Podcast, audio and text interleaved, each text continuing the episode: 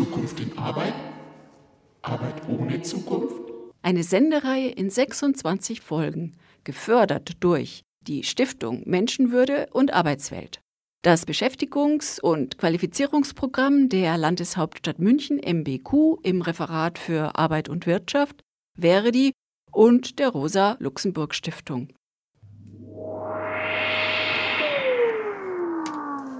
Zukunft in Arbeit? Arbeit ohne Zukunft? Herzlich willkommen zu einer weiteren Folge von Zukunft in Arbeit, Arbeit ohne Zukunft. Die heutige Sendung befasst sich mit der alten Feindlichkeit in der Arbeitswelt. Dazu begrüße ich sehr herzlich meinen Gast im Studio, Walter Kraft, früher Marketingdirektor in verschiedenen Unternehmen der Kommunikationsbranche. Am Mikrofon begrüßt sie Karin Bergs, die für diese Sendung verantwortlich ist. Auch wenn die Zeiten vorbei sind, in denen bei Stellenanzeigen zur Verstärkung eines jungen Teams junge Mitarbeiter gesucht werden, wird heute in der Arbeitswelt auf Jugend mehr denn je Wert gelegt. Seit Einführung des AGG, dem Allgemeinen Gleichbehandlungsgesetz, vermeiden die Firmen zwar Formulierungen, die irgendwelche Diskriminierungen erahnen lassen, aber gebessert hat sich dadurch der Arbeitsmarkt für ältere Arbeitnehmerinnen nicht. Nach wie vor werden ältere Mitarbeiter aus dem Arbeitsmarkt gedrängt und durch jüngere ersetzt. Es herrscht unverändert eine Altenfeindlichkeit in der Arbeitswelt. In der heutigen Sendung wollen wir betrachten, wo kommt diese Altenfeindlichkeit her, was wird mit ihr bezweckt und wir gehen der Frage nach, wie kann ich mich als ältere Arbeitnehmerin positionieren? Aber nun erstmal der Reihe nach. Gab es denn die Altenfeindlichkeit schon immer? Denn es gab ja Zeiten, da galt Erfahrung als wertvolles Gut.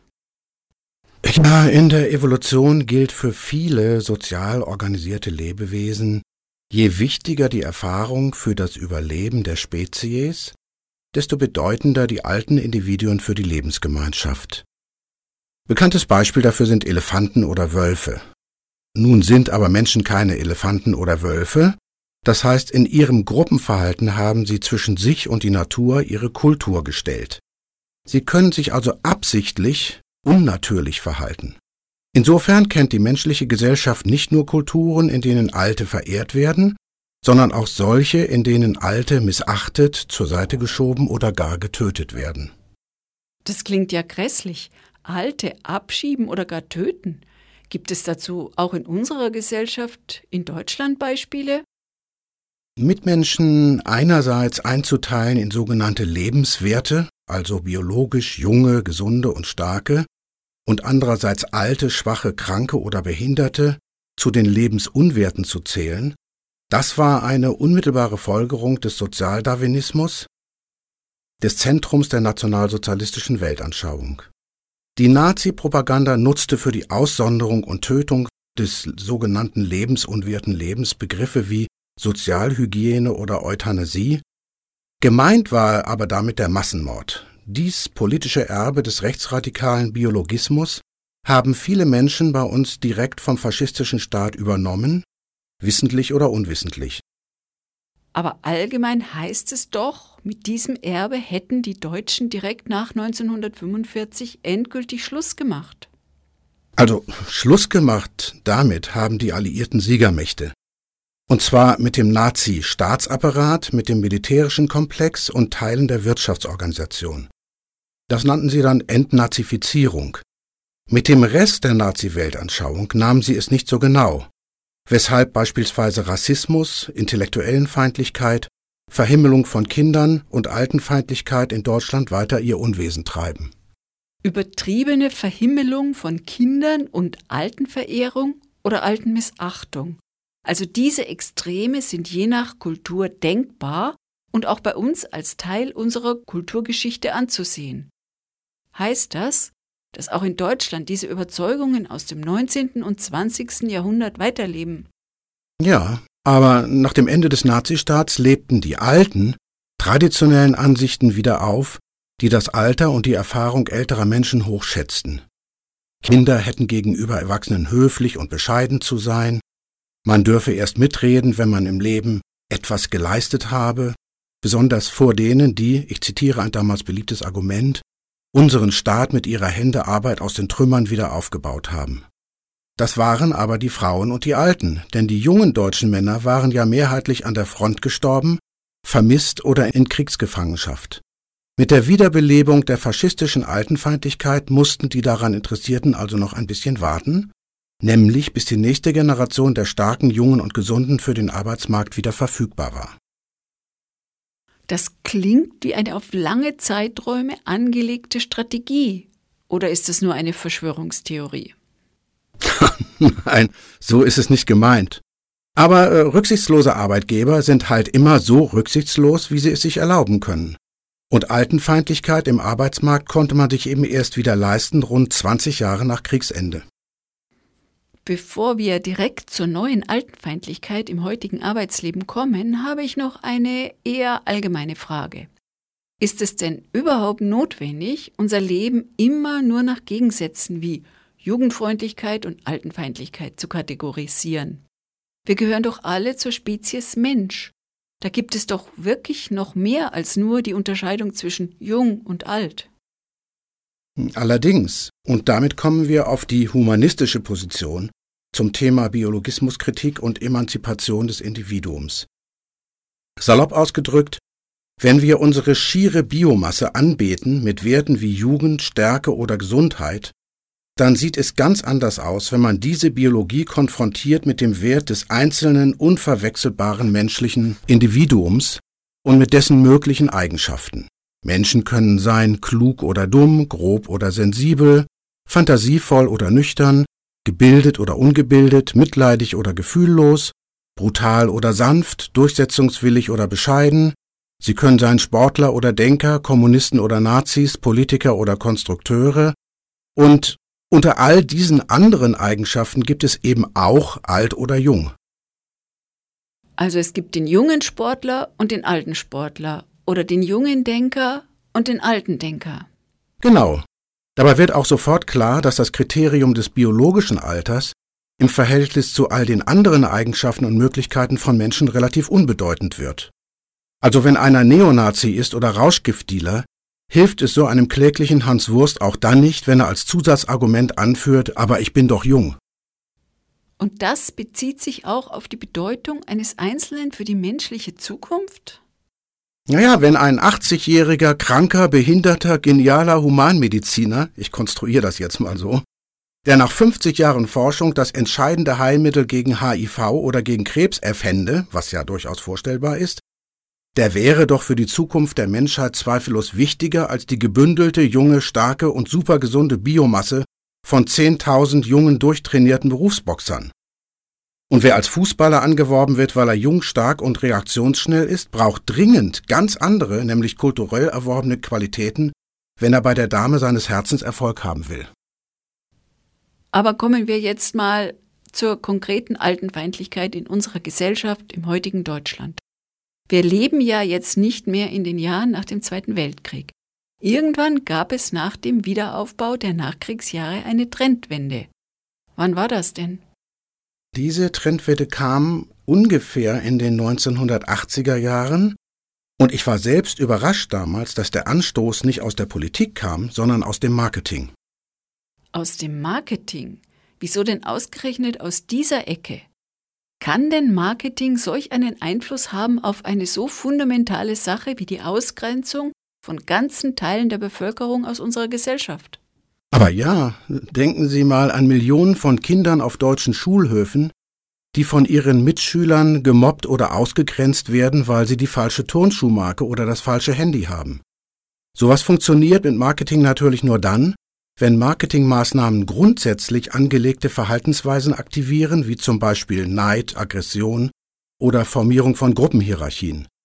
Die neue Altenfeindlichkeit kam auf, als es Mitte der 1980er Jahre im Marketing notwendig zu werden schien, sich nach dem Wiederaufbau der Marken auch um die konsequente Markenverjüngung zu kümmern.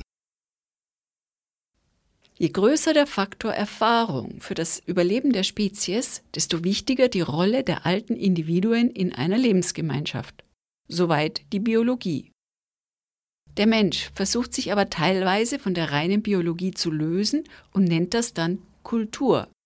Und da können dann zunächst ganz natürliche Vorgänge absichtlich umgekehrt werden.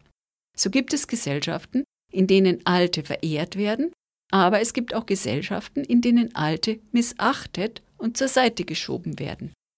Je nach Gesellschaft hat das eine lang verwurzelte Tradition. In Deutschland werden die Alten nicht besonders hoch geschätzt, zumindest nicht im Arbeitsmarkt. Und auch das hat seine Ursachen. Was man unter Markenverjüngung versteht und wie das mit der Altenfeindlichkeit zusammenhängt, darüber spreche ich nach der Pause mit Walter Kraft.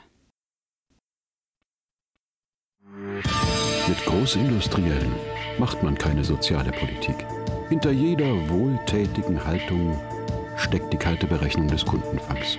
Und wenn sie nicht kalt ist, dann ist sie heiß. Noch niemals hat eine herrschende Schicht oder Klasse ihre Privilegien freiwillig abgegeben. Kurt Tucholsky. Lora München, nicht nur auf der 92.4, sondern auch auf DAB+. Montag bis Freitag von 1 Uhr nachts bis 16 Uhr und von 18 bis 24 Uhr. Weiter geht's mit der Sendung Altenfeindlichkeit in der Arbeitswelt. Mein Studiogast Walter Kraft war Marketingdirektor bei verschiedenen Unternehmen und ist heute als Rentner alt aus eigener Erfahrung. Wir haben gehört, wie weit Altenfeindlichkeit in unserer Vergangenheit zurückgeht, wobei sie mal mehr, mal weniger ausgeprägt praktiziert wurde. Aber es gab auch eine Trendwende in den letzten Jahrzehnten. Die Trümmerzeit der Nachkriegsjahre war vorbei und da hat sich dann einiges geändert. Bevor wir darüber sprechen, wüsste ich aber gerne, was bedeutet denn alt aus eigener Erfahrung, wie Sie sich selbst vorgestellt haben wollten? Na, dass ich alt wurde, habe ich dadurch erfahren, dass ich immer öfter höflich mit junger Mann angesprochen wurde oder unhöflich mit Apo-Opa. Wenn ich sagte, ich sei 50 Jahre alt, kam postwendend die lachende Entgegnung, Du meinst 50 Jahre jung. Das waren die Vorboten eines später massiven Verhaltenswechsels meiner sozialen Umwelt. An mir selbst habe ich vom Alter, und ich gehe auf die 70 zu, bisher nicht viel bemerkt. Das heißt, man wird alleine durch sein Aussehen taxiert.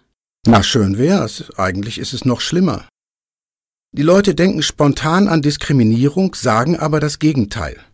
Das heißt, die ausgesprochene Beschönigung ist bereits Teil des diskriminierenden Denkens. Beispielsweise denkt jemand Scheiß Nigger, sagt aber bei jeder Gelegenheit Mein schwarzer Gärtner ist übrigens ein erstaunlich reizender Mensch. Oder jemand denkt Verpiss dich, du Grufti, sagt aber Ach, für einen 70-Jährigen sehen Sie aber so super jung aus.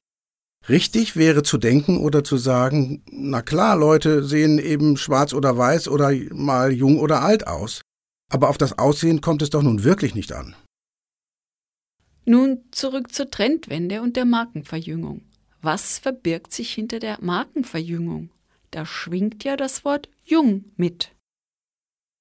Ja, auch die deutschen Nachkriegsunternehmen wurden älter und sie dachten, wenn meine Markenverwender älter werden, werden vielleicht auch meine Marken bei den nachwachsenden Verbrauchern als veraltete, also als unattraktive Marken angesehen.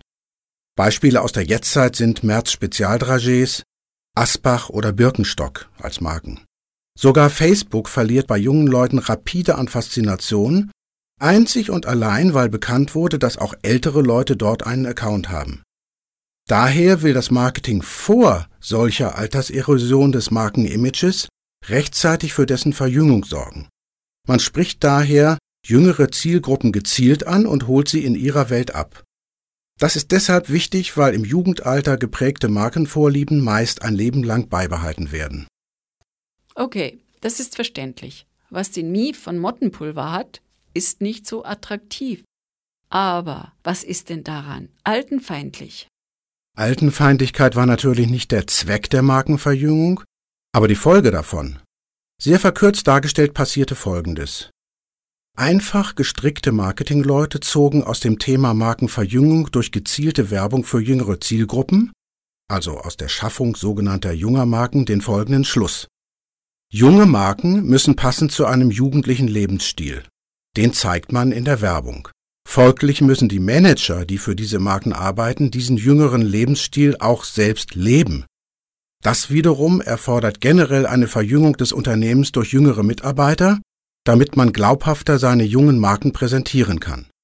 Plötzlich waren also nicht mehr junge Marken das Thema, sondern auch junge Teams mit jugendlichem Lifestyle in jungen Firmen mit jungen Markenfans. Was hier passierte, war die völlig unnütze Übertragung von jugendlichen Markenimages auf die Arbeitsrealität der Mitarbeiter in den Unternehmen selbst. Und was war die Folge davon?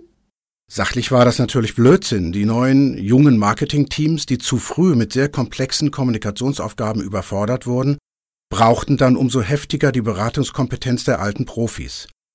In Werbeagenturen, also den Speerspitzen dieses Trends, musste man sogar dazu übergehen, die alten erfahrenen Profis, also die eigentlichen Macher der Werbekampagnen und Markenkonzeptionen, vor den Marketingkunden zu verstecken und deren Arbeitsergebnisse von sogenannten jugendlichen Frontgauklern präsentieren zu lassen. Die hatten zwar wenig Ahnung von der Sache, aber sahen genauso aus, wie sich ein junger Marketingmanager ein Mitglied des jugendlichen Lifestyles vorstellte. Eigentlich war das grotesk, ich meine, hysterisch. Das reine absurde Theater, wenn die Folgen davon nicht so traurig gewesen wären. Markenverjüngung hört sich für mich immer an wie ein Konzept, das sich irgendwelche Großkonzerne haben ausdenken lassen. Das ist richtig und falsch. Richtig daran ist, auch Großkonzerne haben in der Regel nicht die intellektuellen Kapazitäten, Sozialdynamiken zu erkennen. Dazu brauchen sie qualifizierte Berater. Mit der Aktualität von Markenverjüngung in Deutschland kam die große Stunde der erfahrenen Markenphilosophen und Werbegurus.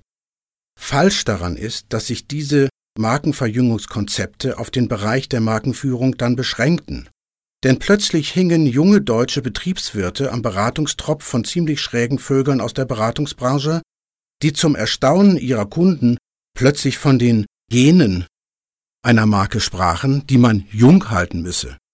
Konsequenterweise tauchte bald nach den Markengenen der Begriff Markendarwinismus auf. Damit wurde für viele Markenstrategen nicht allein wie ursprünglich gedacht das Tor in die Zukunft weit aufgestoßen, sondern auch das Tor in die biologistische Vergangenheit. Das Ergebnis der Markenverjüngung waren also nicht nur alle möglichen neuen jungen Marketingprodukte, wie junge Fernsehprogramme, junge Mode, junges Wohnen oder sogar, wie ich mal gehört habe, junge Alte. Das auch. Aber der Effekt war nicht nur die Investition von Werbemillionen in möglichst dumme, weil unkritische und damit leicht zu beeinflussende junge Zielgruppen. Diese ideologische Höherbewertung von Jugendlichkeit an sich erzeugte eine Abwertung des Alters schlechthin. Dass der Begriff Markendarwinismus in diesem Zusammenhang auftauchte, war nämlich kein Zufall. Die Vorstellung griff um sich, dass starke junge Marken sich im Markt gegen müde alte Marken durchsetzen, war es da nicht logisch, dass auch die jungen Firmen beim Survival of the Fittest im Markt besser überlebten? Die Marketingideologie schlug plötzlich in Realität um. Sie begann mit Werbekonzeptionen und ging von da geradewegs auf lebendige Menschen los, als sozialdarwinistische Firmenführungspraxis, und sie zeigte dabei ganz naiv ihre hässliche Herkunft aus der nationalsozialistischen Weltanschauung vom Kampf ums Dasein. Dumme junge Verbraucher. Also es wird dabei auch ganz gezielt ausgenutzt, dass jugendliche Konsumenten nicht so kritisch sind. Nicht nur das, die Marktforschung meldete zusätzlich, dass die überwiegende Menge der jungen Konsumenten eine narzisstische Persönlichkeitsstruktur aufwies. Ihre als schmerzhaft empfundene seelische Leere verlangte sehnsüchtig nach Anerkennung von außen. Und auf diese Sehnsucht traf wie ein Blitz die Einsicht, bisher war ich ein Nichts, ich hatte Pickel und viel mehr war auch sonst mit mir nicht los. Aber hey, jetzt weiß ich, ich bin 16, ich bin jung, ich bin der King. Sie bauen für mich alle diese großen, bunten Markenwelten. Also lieben Sie mich doch mehr als meine Eltern und meine Lehrer, ohne dass ich überhaupt etwas dafür tun muss. Ich muss nur jung sein. Im sozialen Gefüge begann es zu brodeln. Ehemals nette Pubertierende raunsten nun in den Großstädten alte Leute an mit demonstrativ selbstbewussten Sprüchen wie Ey Opa, entsorg dich, du Rentenschnorrer oder Wann springst du endlich in die Kiste, Oma? Du Arbeitsblattbesetzer, echtes Gammelfleisch von der Ü30-Party. Die Werbemillionen für den Tanz um das neue goldene Kalb, die Jugend, Das fanden nicht nur die Jungen geil. Millionen von über 30-Jährigen investierten in junges Styling und das Anti-Aging der Kosmetikindustrie. Einer ganzen Konsumentengeneration fiel erst später auf, dass sie dabei nicht die Sieger waren, sondern die Loser. Konsumidioten, denen man ohne echte Gegenwerte das Geld aus der Tasche zog. So deutlich ausgedrückt klingt das aber gar nicht charmant. Ja, so ist es auch gedacht. Denn für die alten Menschen in unserer Gesellschaft hatte das reale böse Folgen. Die alte Nazi-Ideologie vom lebensunwerten Leben verband sich in Deutschland mit der neuen Jugendlichkeitsverehrung aus dem Marketing. Der Jugendwahn der Gesellschaft ist aber nicht neu. Schon in der Antike wird vom Jungbrunnen oder der Quelle der ewigen Jugend geträumt. Alt sein und erst recht nicht alt werden wollte die Menschheit noch nie. Das stimmt. Zur Zeit der Jungbrunnenträume war das Leben kurz. Noch um 1820 lag die durchschnittliche Lebenszeit in Deutschland bei etwa 35 Jahren. Und die letzten Jahre vor dem Tod waren für die meisten Leute gesundheitlich eine Qual. Kein Wunder, dass man da Freude an der Jugend hatte. Freude an der Jugend ist ja auch gar kein Problem, sondern ganz im Gegenteil etwas sehr Schönes. Nur eben, wenn die Verherrlichkeit der Jugend Teil eines sozialdarwinistischen Denkens ist, das den Wert von Menschen nach dem Alter, der Gesundheit oder anderen Äußerlichkeiten ihrer Biomasse taxiert, dann wird es politisch sehr bedenklich. Ende des 19., Anfang des 20. Jahrhunderts gab es den Jugendstil, eine Kunstrichtung, bei der gerne junge, grazile, elfenhafte Frauen dargestellt wurden. Reale Darstellungen von Menschen oder Darstellungen vom Alter war da gar nicht vorgesehen.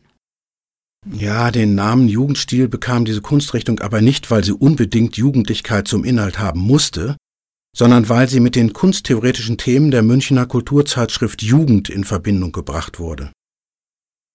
Nun ist aber alt nicht immer gleich schlecht. Wenn man sagt, du siehst alt aus, dann ist alt vielleicht das Synonym von schlecht. Aber das heißt ja nicht, alles, was alt ist, ist automatisch schlecht. Wann ist alt noch gut? Wenn etwas Wertvolles aus der Vergangenheit selten geworden ist und so nicht mehr neu hergestellt werden kann. Also wenn alt die Bedeutung hat von unersetzlich und daher sehr wertvoll, ich denke da an alten Wein, Oldtimer-Autos oder alte Kunstwerke, dann kann alt auch heute eine positive Bedeutung haben. Ähnliches galt übrigens auch lange im Wissensbetrieb. Ich hörte allerdings neulich, dass ein Heidelberger Philosophieprofessor bei seiner Antrittsrede den begeisterten Studenten verkündet haben soll, dass sie nichts mehr lesen müssten, was vor 1950 geschrieben wurde. Wenn das kein Jugendmarketing für eine philosophische Fakultät ist? Also die Professoren werden mittlerweile so gezielt ausgewählt, dass sie eine altenfeindliche Gesinnung verbreiten. du meine Güte, nein. Diese Haltung bedeutet, Wissen ist immer nur eine vorläufige Hypothese. Daher werden besonders mit den neuen Denkansätzen der sogenannten Postmoderne die alten Standards des Bildungsbürgertums in Frage gestellt. Für Wissenschaftler ist eine solche Haltung nichts Besonderes. Altenfeindlichkeit war nicht der Zweck der Markenverjüngung, womit man in den 80er Jahren des letzten Jahrhunderts versuchte, den altbekannten Produkten ein neues Image überzustülpen. Man wollte mit der Markenverjüngung vermeiden, dass die bewährten Produkte, die nur von einer bestimmten Verbraucherschicht gekauft wurden, aussterben, weil die Kundschaft wegstirbt. Man wollte die Produkte auch neuen Konsumenten, hier den Jüngeren, attraktiv machen. Die Altenfeindlichkeit war dabei leider eine unbeabsichtigte Folge. Wie sich heute die Altenfeindlichkeit im Arbeitsmarkt auswirkt, darüber spreche ich nach der Pause mit Walter Kraft. Wie, noch nicht Mitglied im LoRa Förderverein? Aufnahmeanträge zum Runterladen gibt's unter www.lora924.de www.lora924.de Oder wir schicken Ihnen Informationsmaterial zu. Telefon 480 2851 480 2851 in München. Lora München, Ihr freies Radio auf der 92.4.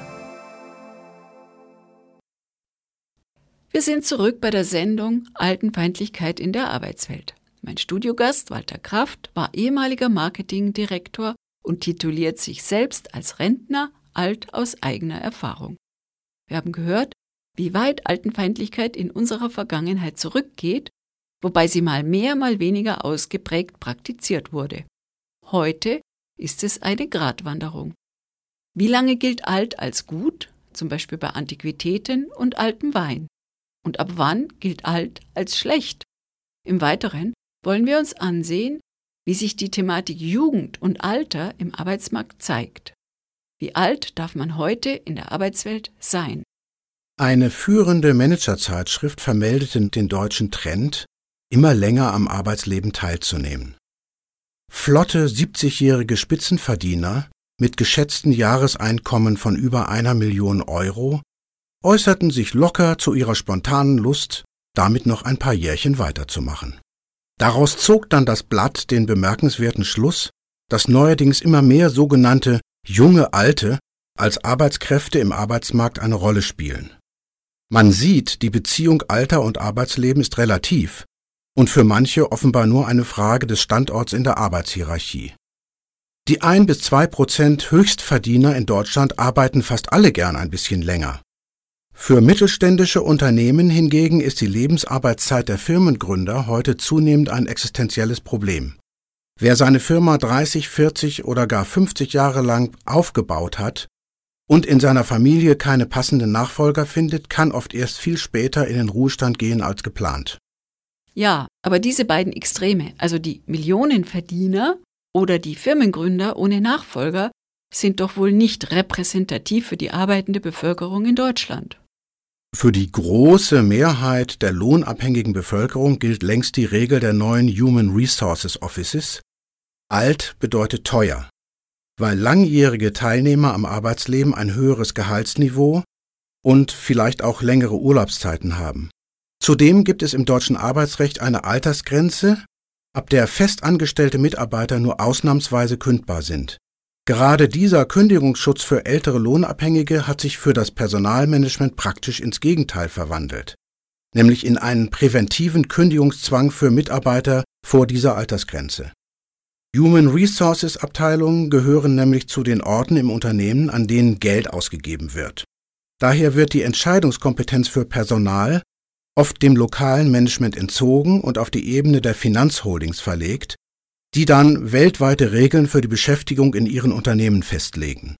Zu solchen Regeln gehört unter anderem rechtzeitig alle feuern, die kurz vorm Alterskündigungsschutz stehen, und das sind bei uns die 50 bis 55-Jährigen. Präventiver Kündigungszwang für ältere Mitarbeiter. Wo kann man solche Regeln nachlesen? Gar nicht, weil kein Unternehmen das so nach außen kommuniziert. Offizielle Wörter dafür sind flexible Altersgrenze, gleitende Ausstiegsregelung oder Frühverrentung. Aber egal, wie es genannt wird, ersetzt werden diese alten erfahrenen Arbeitskräfte dann durch Resources aus dem weltweiten Arbeitsmarkt. Die müssen nicht unbedingt klug oder gar kritisch sein, sondern in erster Linie möglichst billig. Und das sind nun mal die jungen Arbeitskräfte, die nachrücken.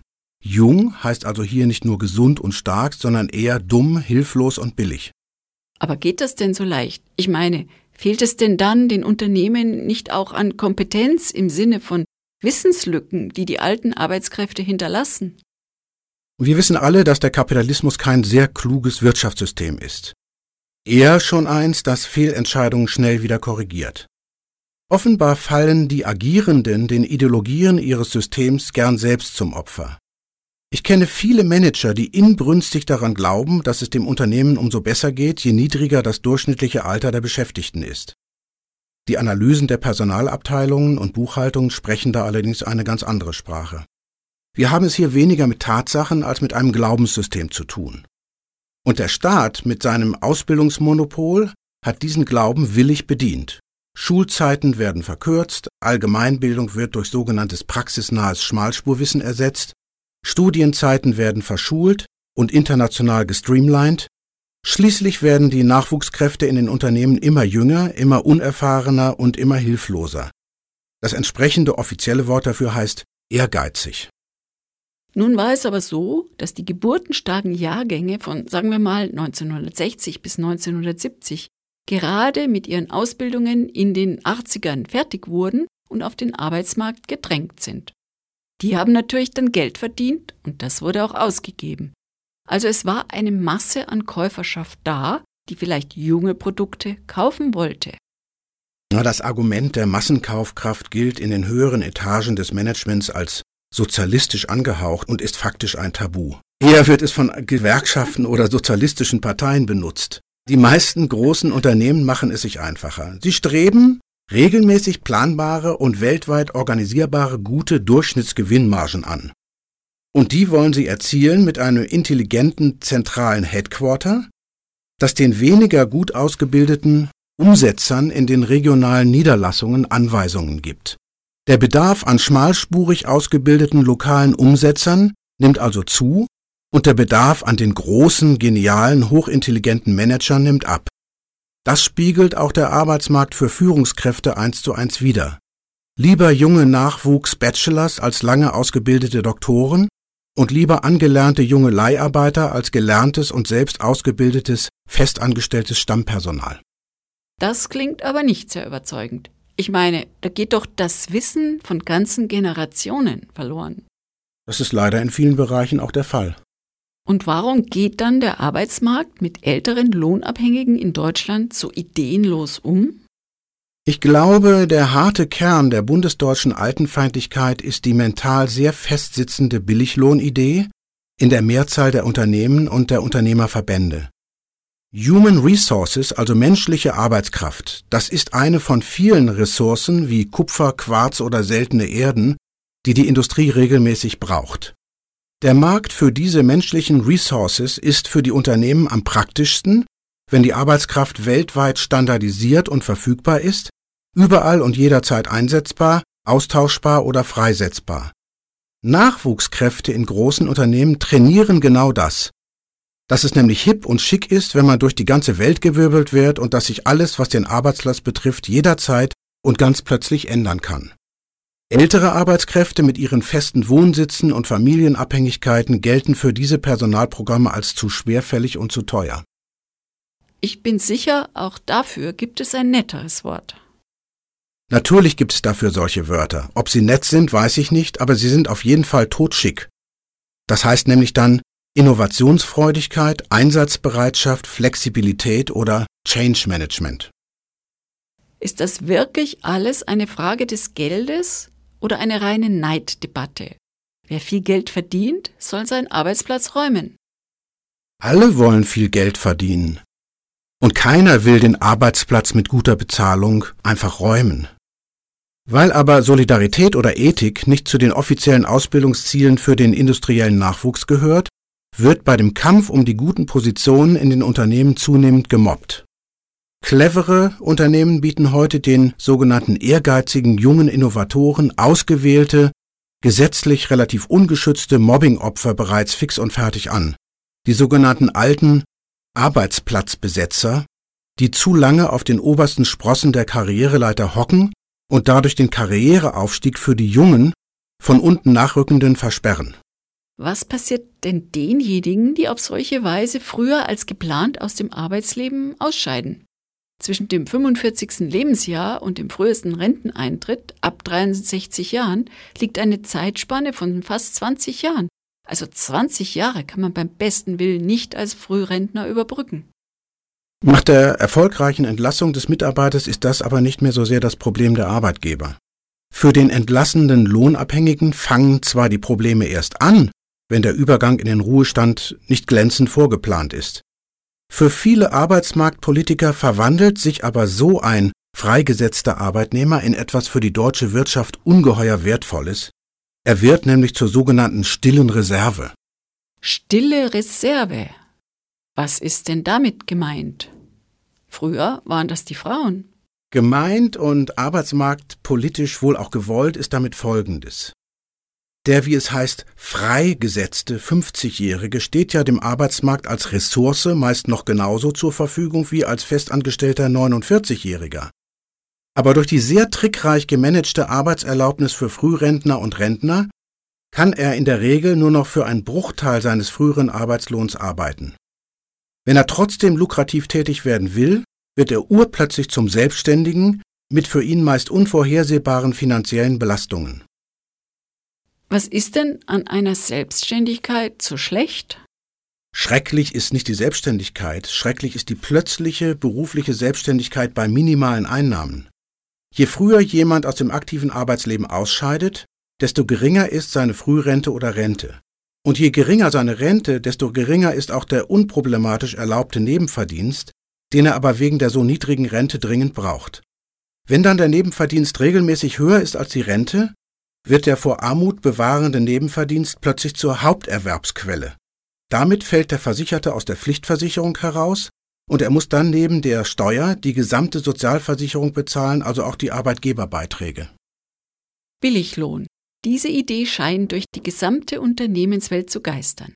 Und da Mitarbeiter, die länger beschäftigt sind, meist höhere Löhne erhalten, scheint es in der Arbeitswelt mittlerweile Regeln zu geben, dass ältere Mitarbeiter entlassen werden, damit sie nicht in den Genuss einer Unkündbarkeit abdriften.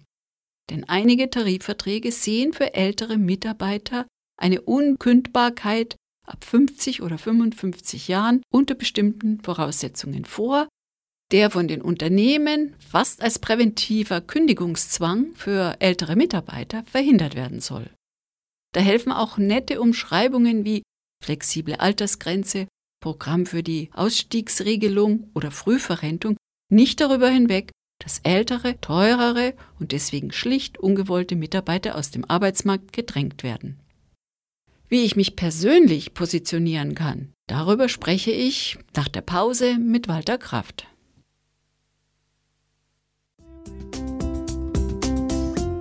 Was heißt schon mit Anstand alt werden? Lieber unanständig jung bleiben. Olga Tschechowa Lora München, nicht nur auf der 92.4, sondern auch auf DAB+. Montag bis Freitag von 1 Uhr nachts bis 16 Uhr und von 18 bis 24 Uhr. Wir sind schon beim letzten Teil mit der Sendung Altenfeindlichkeit in der Arbeitswelt. Mein Studiogast ist Walter Kraft, ehemaliger Marketingdirektor. Altsein in der Arbeitswelt ist nicht einfach. Die Billiglohnidee verhindert zu akzeptieren, dass Arbeit auch Geld kostet. Zumindest Unsere Unternehmer wollen jeden Handgriff möglichst billig erledigt bekommen. Da passt es nicht ins Konzept, dass ältere Mitarbeiter mit vielen Berufsjahren teurer sind als junge. Als Konsequenz werden ältere Mitarbeiter aus dem Arbeitsleben gedrängt. Und was passiert mit den Betroffenen? Viele freie Gesetzte Ältere arbeiten oft mit derselben Qualifikation in demselben Beruf, aus dem sie ausgeschieden sind, aber nur noch für einen Bruchteil des Bruttolohns ohne jegliche arbeitsrechtliche Absicherung. Das heißt, ohne Kündigungsschutz, ohne Arbeitslosenversicherung, ohne Anspruch auf bezahlten Urlaub und ohne Anspruch auf Lohnfortzahlung im Krankheitsfall. Sie sind gewissermaßen die neuen Tagelöhner unserer Arbeitswelt, und Tagelöhner waren schon immer das Nonplusultra des Kapitalismus. Viele geben aber eines Tages den täglichen neuen Kampf um den Broterwerb ganz auf und werden zum Hartz-IV-Empfänger mit den bekannten sozialen Folgen. Dennoch gibt es Leute, die meinen, stille Reserve, das sei etwas Gutes. Es gibt Politiker, die diese Situation in der Bundesrepublik Deutschland für ideal halten.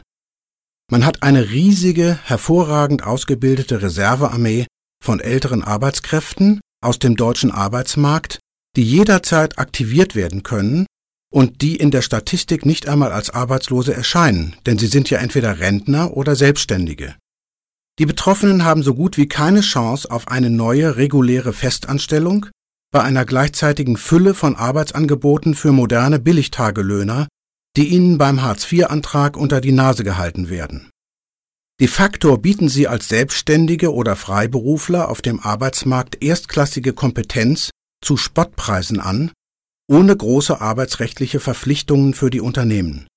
Und sie setzen praktischerweise auch noch all die netten, jungen, willigen und billigen Human Resources aus dem internationalen Arbeitsmarkt lohnpolitisch massiv unter Druck, sodass deren Lohnvorstellungen auch nicht in den Himmel wachsen können. Also am besten arbeiten wir alle umsonst, irgendwie im Ehrenamt oder so, um unsere Arbeitsmarktpartner von der Unternehmerseite glücklich zu machen. Genau, genau, genau. Aber im Ernst, Die untere Grenze all dieser Bestrebungen ist natürlich das Existenzminimum der Betroffenen, und da fängt für beide Seiten die Verbitterung richtig an. Für die Unternehmerseite beim sogenannten Mindestlohn und für die älteren Arbeitskräfte bei der echten Altersarmut. Die Möglichkeiten, extern im Unternehmen zu beschäftigen, fingen aber erst in den 90er Jahren an, als die Arbeitnehmerüberlassung, zum Beispiel über Leiharbeitskräfte, von sechs Monaten auf neun Monate erhöht wurde. Ja, und sie wurden dann ganz systematisch auf zwei Jahre ausgedehnt. Als Kurzformel. Arbeitskraft zu teuer, Arbeitsmarkt lieber extern. Warum glauben denn die Älteren selber, dass sie nicht mehr leistungsfähig sind? Wenn es um Beweglichkeit und Muskelkraft geht, also im Leistungssport mag das ja stimmen. Aber auch im Sport gibt es Gegenbeispiele. Josef Neckermann hat mit 60 Jahren noch olympische Medaillen gewonnen. Rainer Glimke noch mit über 50 Jahren. Und Claudia Pechstein wurde elf Tage vor ihrem 45. Geburtstag zur ältesten WM-Medaillengewinnerin der Eisschnelllaufgeschichte. Das habe ich selbst mit ziemlicher Verwunderung beobachtet. Die ideologische Hauptidee der neuen Altenfeindlichkeit ist, dass die sogenannten Älteren nicht mehr so leistungsfähig und nicht mehr so lernfähig seien und daher eine Innovationsbremse. Diese Idee wird sonderbarerweise von den Alten selbst übernommen, wobei dann Leute wie Neckermann prominente Ausnahmen sind, die die Regel bestätigen. Alte schämen sich zunehmend, alt zu sein, und es ist entlarvend, wie sie dann selbst von sich sprechen. Ach ja? Ja, sie versuchen bereits sprachlich das Alter zu kaschieren. Man ist nicht alt, sondern ein älterer oder so und so viel Jahre jung. Es gibt kein Altersheim, sondern die Seniorenresidenz. Der 50-Jährige wird ein junger Mann oder ein junger Alter. Und ab 60 kommt dann das verdächtige Schlüsselwort. Und das heißt noch. Plötzlich geht man noch tanzen oder noch Bergsteigen oder hat noch Kontakt zu seinen Enkeln und hat sogar noch ein Sexualleben. Noch heißt im Klartext, in deinem Alter kannst du das eigentlich nicht mehr, aber du bist ausnahmsweise so jung geblieben, dass du das alles noch kannst. Die eigenen Seniorenkollegen machen den voll leistungsfähigen Alten plötzlich zur Ausnahme. Denn sie sagen nie umgekehrt, gerade weil du so alt bist, kannst du dies oder das besser als die anderen, obwohl das in Wirklichkeit oft so ist. Wieso gerade weil man alt ist? Gilt das denn auch am Arbeitsplatz? An amerikanischen Elite-Universitäten gibt es beispielsweise den Studiengang Master of Business Administration für Seniors, also für den Manager ab 50. Die haben mit 22 den Bachelor gemacht, haben dann vier Jahre gearbeitet, haben dann mit 26 als Beginn der Senior Product Manager oder als Group Head den MBA gemacht. Danach kamen 25 Jahre harte Arbeit, Berufserfahrung, Karriereaufstieg und in dem Alter, in dem sie dann in Deutschland schon langsam aus dem Arbeitsmarkt gedrängt werden würden, machen sie in den USA einen topaktuellen zweiten Auffrischungs-MBA an einer Elite-Uni. Also etwas, was bei uns neuerdings die Rentner an der Uni machen. Von wegen. Diese Leute sind im internationalen Geschäftsleben wie die Hechte im Karpfenteich. Gerade weil sie so erfahren sind und gleichzeitig wissensmäßig auf dem allerneuesten Stand.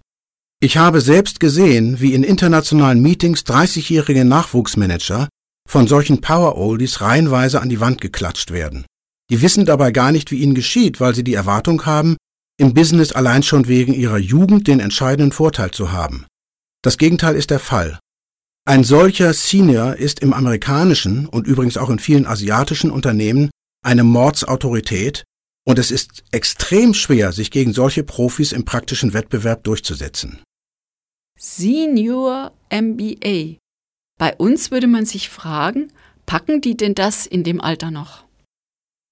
Das Märchen von der mangelnden Lernfähigkeit oder Flexibilität alter Kollegen ist wohl eher eine Form von Angstabwehr.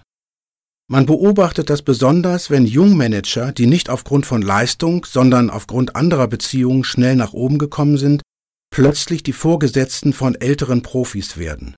Dann wird es für die sehr ungemütlich. Gibt es also einen Kampf der Generationen, der sich in einem Generationenkonflikt ausdrückt?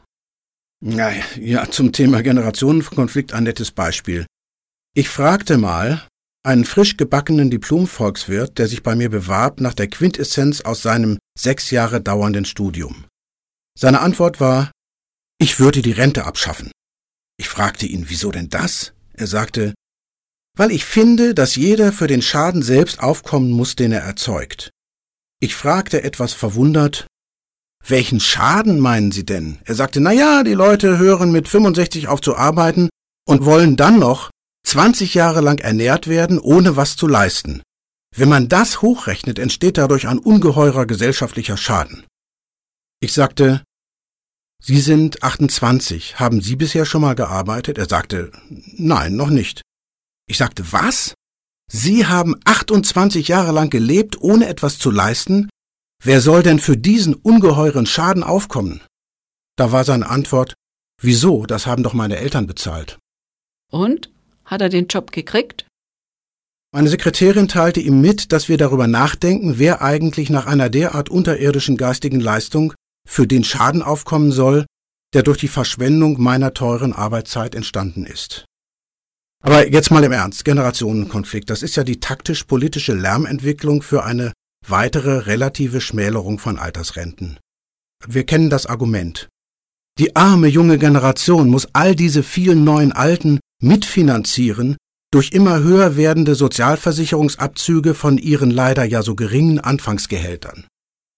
Die Schlüsselfrage für eine faire Generationenbilanz heißt für mich nicht, was müssen junge Arbeitnehmer an Sozialversicherungsbeiträgen leisten, um den Alten die Renten zu bezahlen, sondern sie heißt, was hinterlässt die ältere Generation gegenwärtig in Deutschland Jahr für Jahr ihren Erben?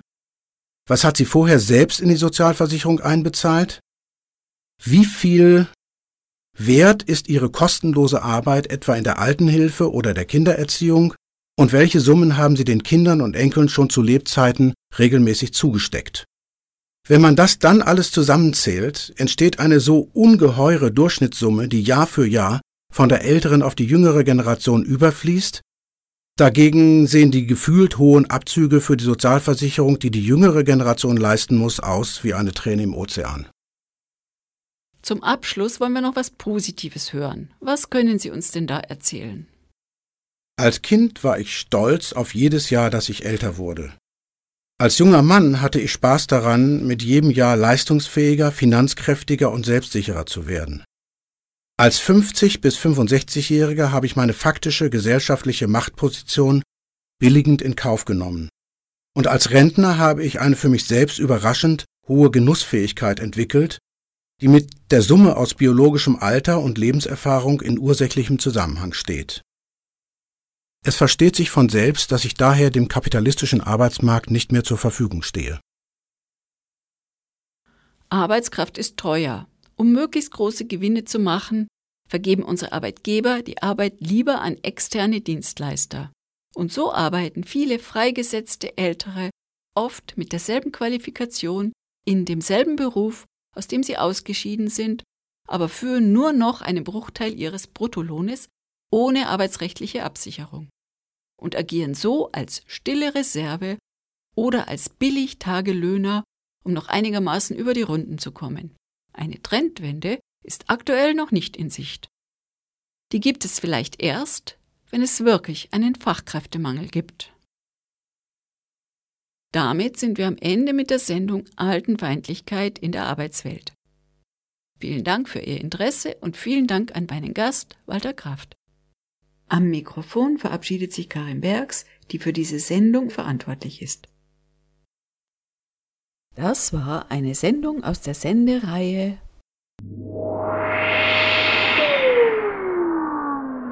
Zukunft in Arbeit? Arbeit ohne Zukunft? Eine Sendereihe in 26 Folgen, gefördert durch die Stiftung Menschenwürde und Arbeitswelt. Das Beschäftigungs- und Qualifizierungsprogramm der Landeshauptstadt München MBQ im Referat für Arbeit und Wirtschaft, Verdi und der Rosa Luxemburg Stiftung.